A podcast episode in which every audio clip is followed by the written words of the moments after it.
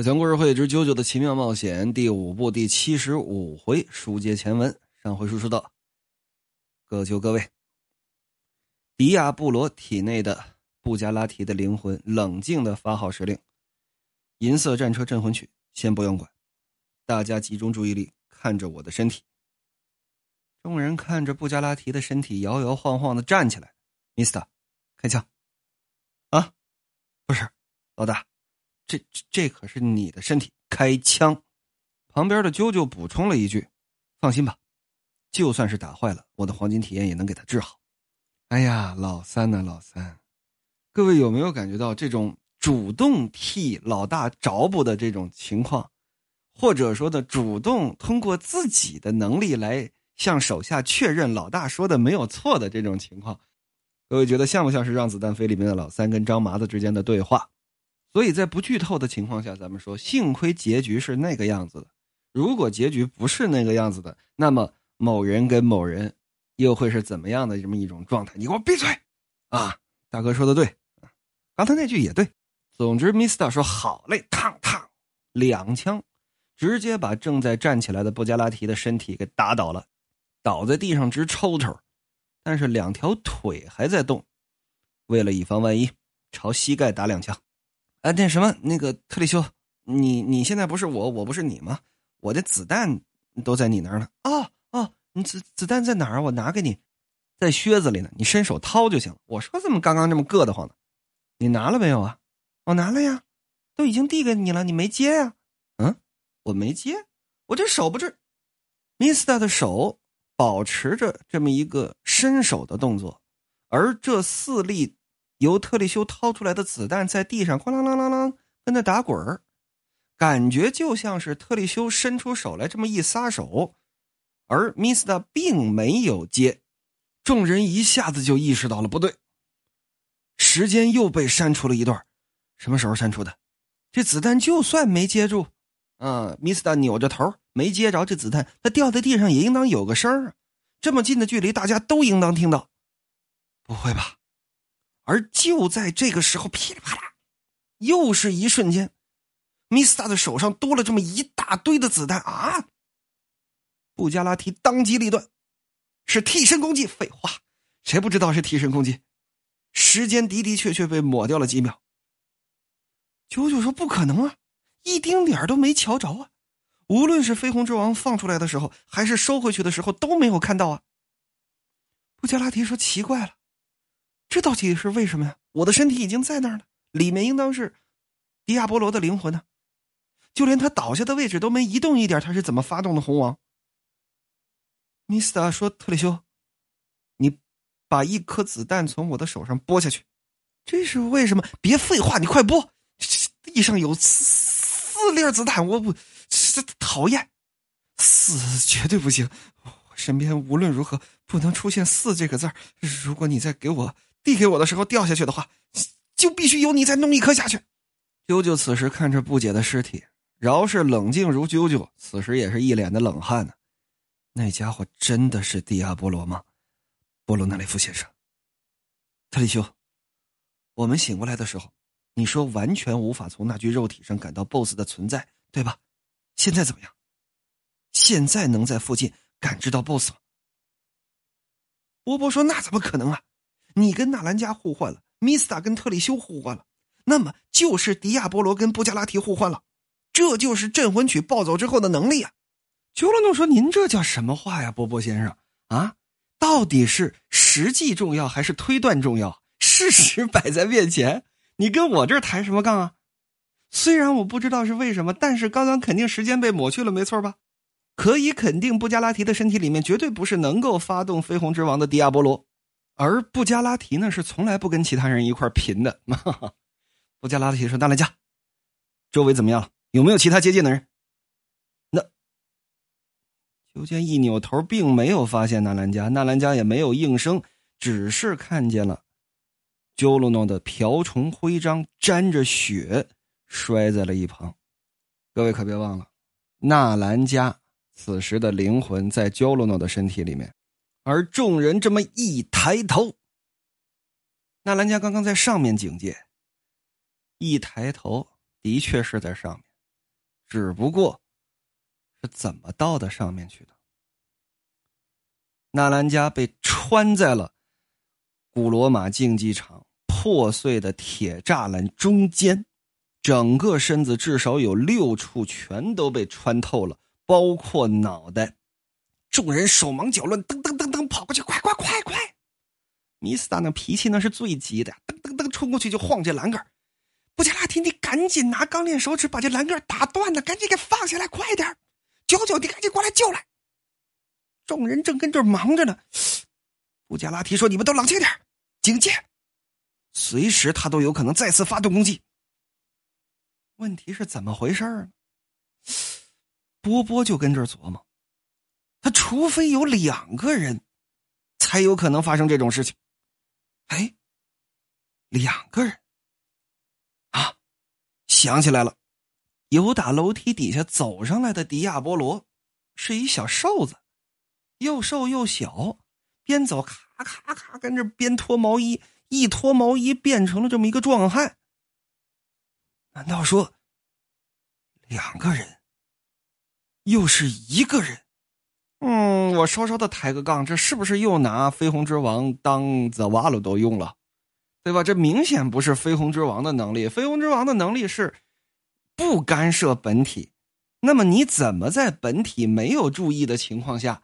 把本体由打墙头，也就是鸠鲁诺的身体，小飞机的灵魂由打墙头给抱起来，然后还得噗怼到那个上面的栏杆上，还得让小飞机不发出任何的声音。整个的过程你是怎么做到的？所以为什么绯红之王很多地方没有办法解释？就是他并不像泽瓦鲁多那样直接，他想要追求这么一种跟泽瓦鲁多不同的时间系的概念，但是呢？有的时候，为了把某个角色写死，比方说，把自己的死亡 flag 立的足的不能再足的小飞机，但是小飞机的死显然跟红王第一次发动、第一次在本故事当中发动能力，也就是在电梯里面剁特里修的手的时候是一样的，理论上应当是个悖论。其实刚刚米斯达伸手要子弹这个过程也是这样的，特利修。有打靴子里头拿出子弹来递给米斯达，特利修是知道的，而米斯达却不知道。那难道红王发动石山的这个能力，除了那个距离两米的目标对象之外，难道还有其他人会嗯没有意识到已经被删掉了一段时间吗？等等等等，这些都不能够很好的解释红王的能力。再说众人听布加拉提的话，四处警戒，这么一看。竞技场外的普通人们已经陆续的都开始醒来了，在哪儿呢？完全感觉不到 BOSS 的存在。为什么一会儿出现一会儿消失的？而且布加拉提也知道绯红之王的射程距离顶多两三米，而自己的身体就倒在一旁，那到底是怎么做到的？他总得有个目标啊！红王是指向性法术，他需要有人来触发，而泽瓦罗多不是指向性法术。而此时，米斯达怀里的纳兰加已经醒了，确切的说，是鸠罗诺的躯体醒了，睁开眼睛，开始呼吸，醒了，醒了，纳兰加醒了，太好了。不对，米斯达，就见啾啾走过来了，确切的说，是纳兰家躯体当中的啾啾的灵魂走过来了。这是个空壳，被贯穿的伤已经完全、完全由我的黄金体验给治好了。但是，纳兰家已经不在了，整具躯体之内空空如也，他已经逝去了。无论我再做什么都没有用了，没能够赶得及。我现在。可以自由的在两具身体之间切换，说着拿手一摸自己原来的身体，就见地上的啾啾的身体啊，一下子有了神智，而纳兰家本身的身体咕噔一下冒着灵魂烟倒在地上，纳兰家也牺牲了。而此时布加拉提，我明白了。乌龟波波说了。只能这么认为，有两个迪亚波罗，一个人的身体里有两个人格，是人格分裂。倒在那儿的布加拉提的肉体，现在进入其中的是我所遇到的那个小鬼。小鬼和迪亚波罗是同一个人的两个人格，这样就能够解释得了刚刚绯红之王的攻击了。这人呐，精神有的时候会在童年时期受到冲击，致使心灵产生裂痕。裂痕的部分还有可能会随着年龄的增长，孕育出另外一个人格。不同的人格在长大成人之后会变得更加的有区别，日常生活当中完全可以显现出来。然后在不同的人格之间会由一方支配另一方，这就是多重人格说。你们听好了，我所说的并非全都是推测。我曾经听闻过，在德国和英国已经有了连外貌和肉体。都会随着人格的切换而变化的病例报告。根据真实事件改编的畅销书籍《二十四个比例》当中，也有报道说，一个人拥有如同拳击手一般的肌肉力量，但是切换人格之后又只是一个普通人。镇魂曲的能力将他的灵魂从肉体当中拽了出来，虽然其中一个和布加拉提互换了身体，但也许只是偶然，另一个。则进入了附近不知道是谁的某个人的肉体当中，那个才是迪亚波罗，绯红之王就是用那个人的肉体攻击过来的。哈，没错外面的人们开始逐渐苏醒了，所以我们现在不知道他到底潜伏在哪儿，但是他肯定还会再来的，肯定还会马上攻过来。布加拉提说：“波波先生说的有道理，但是也有可能。”他早就已经不在我们附近了，迪亚波罗也在追踪重建。他率先袭击了纳兰家，就是为了这个。他要破坏我们的眼睛，也就是纳兰家的雷达。为了不让我们辨别出他正在追踪重建，而击溃了艾尔斯密斯。波波说：“是啊，只有得到了剑的力量这一个方法。无论如何，要打倒绯红之王，就必须要抢在他前面，追踪到重建，并且想办法夺到手。”镇魂曲是往哪边走的？左边，啊，左边，看起来顺着他走到的方向，沿途的人们怎么都醒过来了？特里修说：“布加拉提，你说要追踪，那你的那具身体怎么办？”布加拉提没说话，也不可能把自己已经死亡的消息告诉他们。米斯塔说：“我是避开了要害，但是他肯定没有办法再站起来，你放心吧。”就见啾啾看着纳兰家的尸体。我们要去追击 BOSS 了。为了不让任何人能有机会伤害到你，只能暂时先这样。说着，伸手一摸，把墙上的古砖石变成了藤蔓，盛开着美丽的蔷薇花，将纳兰家的尸体紧紧包裹住，不让其他人看到。不解说：“我们走。”众人噔噔噔噔就冲了出去。然而。布加拉提的躯体就在此时动了。呃，boss，确切的说是迪亚波罗的另一个人格 Topio 的人格。boss，你是在那里对吧？你竟然在那里！当我们变得很困，灵魂就会从体内瞬间甩出去。